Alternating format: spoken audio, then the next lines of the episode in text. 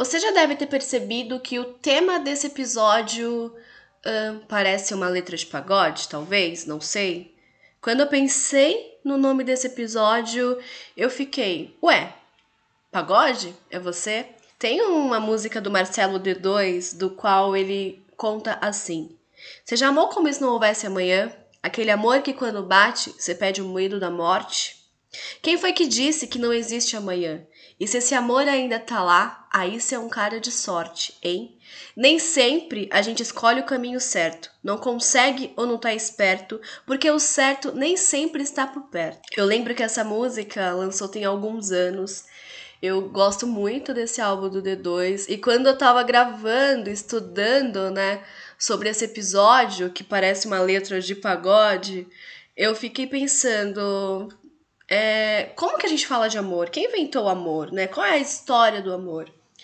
O amor, ele tem vários pontos de partida, né? A história do amor, ele tem vários pontos de partida. Para a sociologia ele é uma coisa, para a antropologia ele é outra coisa, para a psicologia uma outra coisa, para a psicanálise é outra coisa. Um, para os matemáticos é outra coisa, para os químicos, né, para as historiadoras outra coisa. E aí, eu lembro que em 2021, né, 2021, a historiadora radical ela ficou muito ali presa, né, ou melhor, tentando entender, olha que palavra interessante que eu falei, presa, é a discussão sobre amor, né? Porque quando a gente fala sobre amor numa perspectiva feminina, ou melhor, da mulher, né? A gente tem aquele local de falta, né? De que nós não temos amor e de que tudo que a gente fez em prol do amor sempre foi demais e sempre foi para o outro, né? E aí vem a Audre Lorde e ela desmonta tudo isso ali no final dos anos 90, né? Com o livro Tudo sobre Amor, que foi traduzido ano passado aqui para o português, né, brasileiro.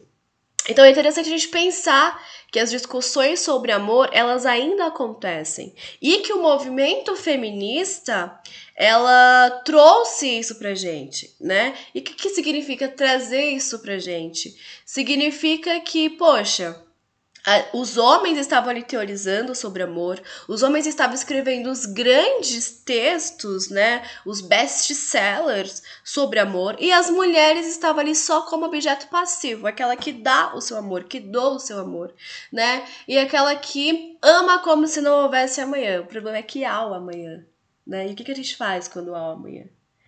Então, essa temporada a gente vai discutir alguns elementos sociais que estão na vida da mulher, começando pelo amor. Você está ouvindo Historiadora Radical, um podcast que conta histórias e humaniza mulheres.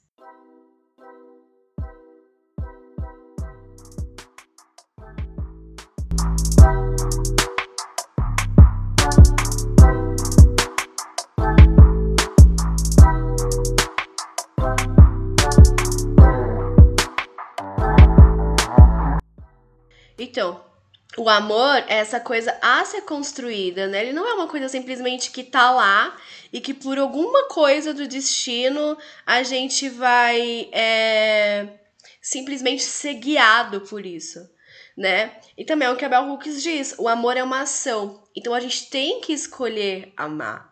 Só que o que é vendido pra gente é, principalmente aqui no Brasil, pensando que a composição de amor, né, que é nos vendida e que é escrita publicamente para a sociedade, ali no século XIX, é o amor romântico, né, é o romantismo que está em alta.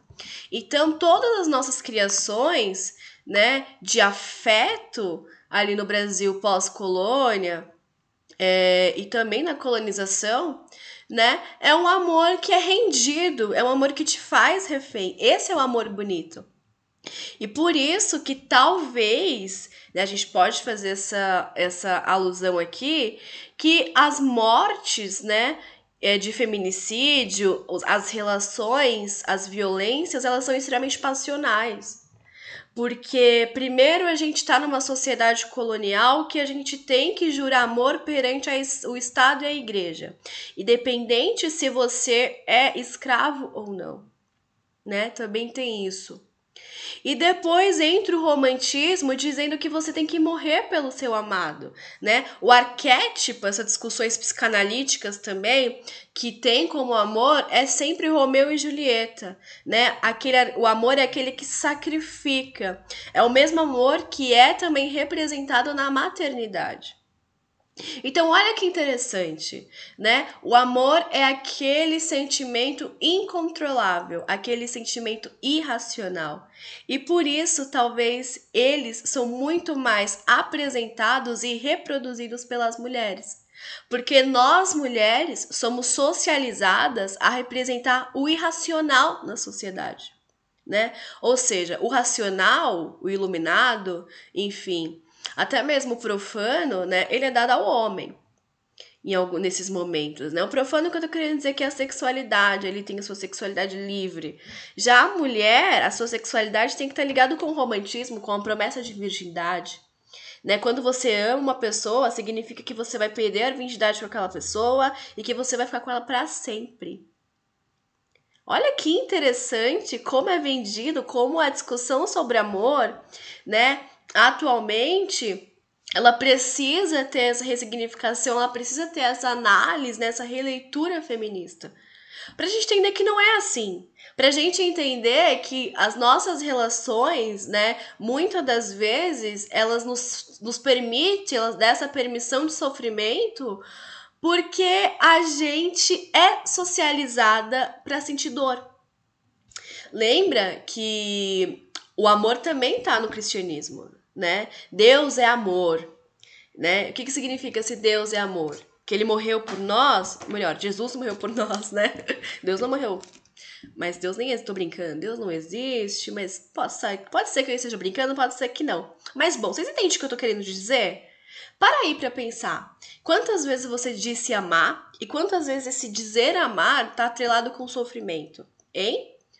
Então é interessante a gente ter essa discussão, vocês não acham? Né? Então, por exemplo, aqui no Brasil colônia, né, o amor ele também ele tá misturado com a miscigenação.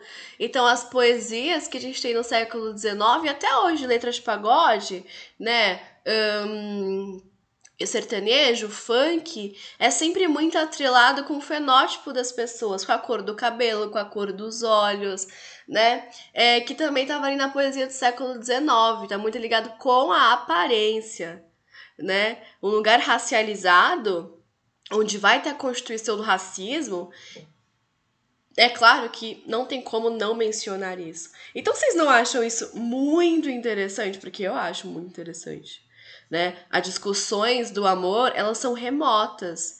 Eu também lembro que foi no século XIX, né, que tinham propagandas para as mães cuidarem dos seus filhos, serem responsáveis pelos seus filhos, porque lembra que no Brasil colonial não eram as mães que eram responsáveis pelos seus filhos, né? Principalmente ali de uma elite, eram as escravas. E depois com a libertação, ou melhor, com o rompimento da escravidão, né, com o fim da escravidão, vai ter uma mudança social aí, do qual a mãe vai ser a maior representante disso. Então tinha propagandas no Brasil inteiro para que as mães amassem seu filho, né, acima de tudo, a ideia do amor incondicional.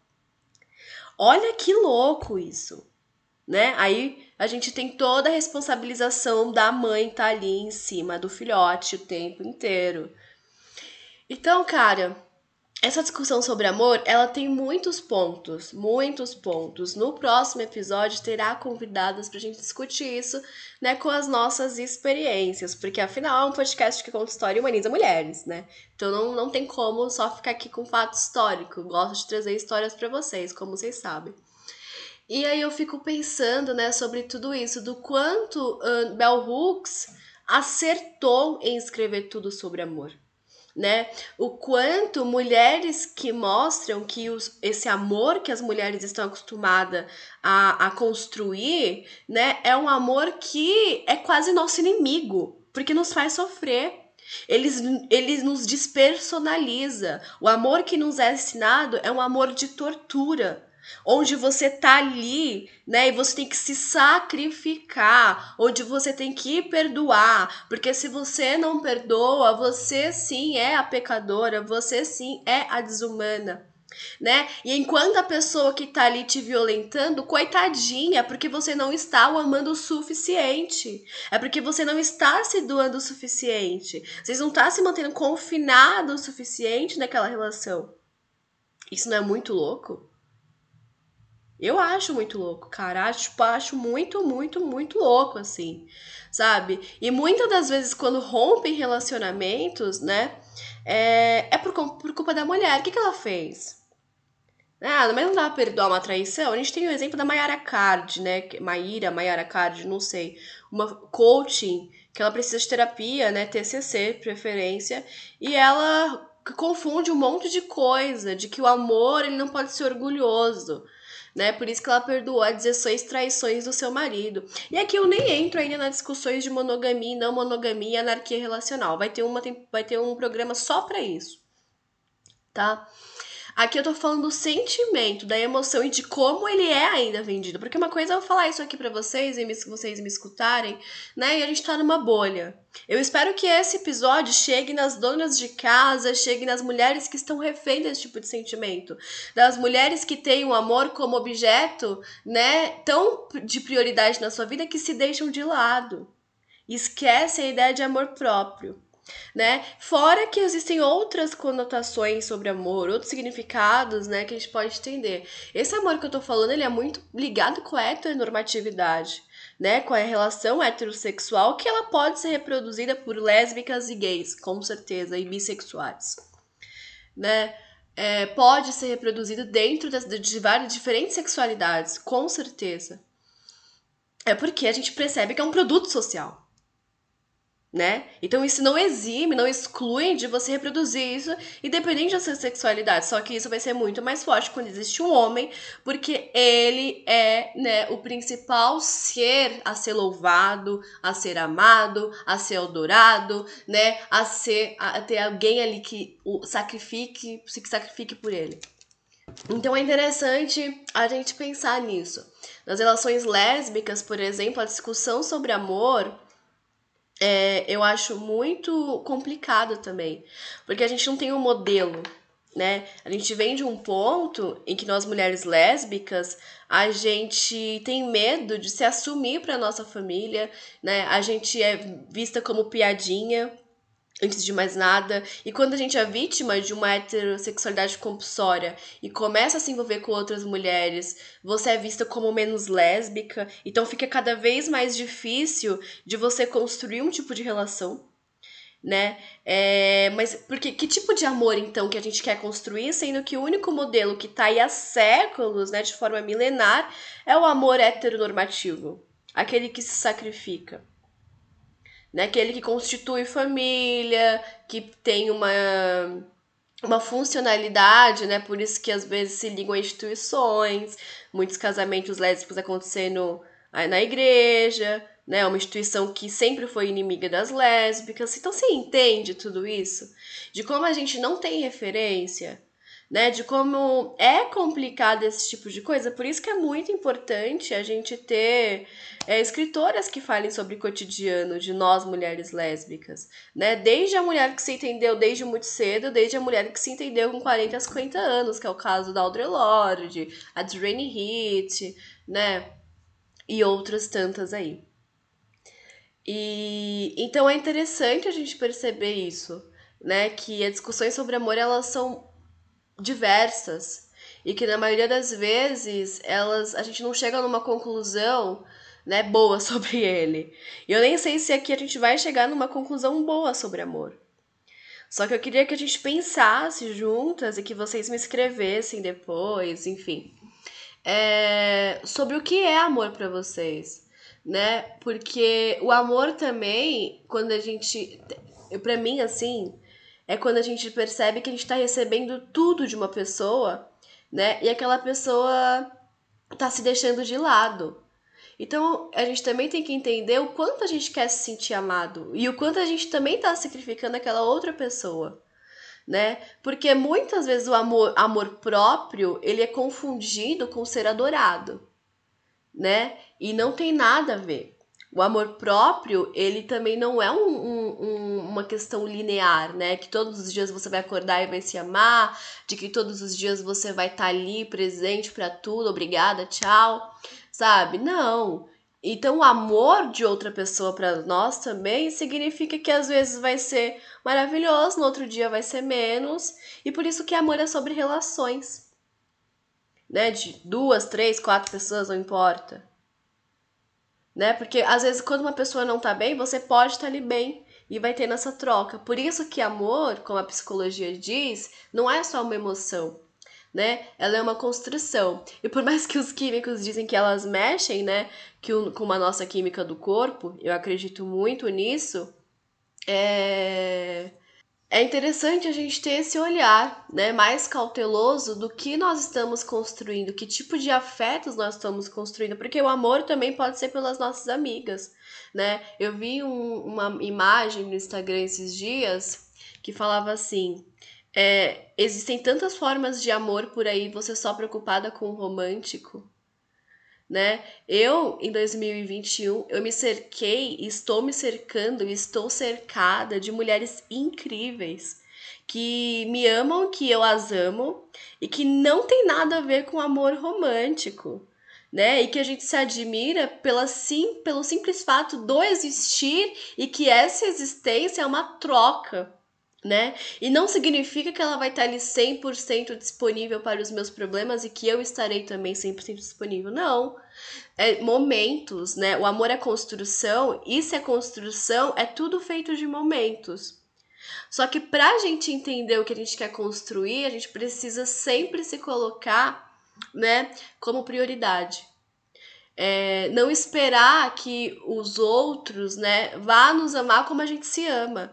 O tempo que a gente perde, né, esperando que a gente, que os outros nos amem e se dedicando e mostrando que você precisa ser valorizada e tal, perde esse tempo com você né? E não tô falando que vai ser sempre assim, que vai ser sempre maravilhoso essa angu é, curar essa angústia, né? De que você tá ali querendo essa aprovação. Não, a gente sabe como é, mulher se fode muito na sociedade. Não tem como, mulher se fode.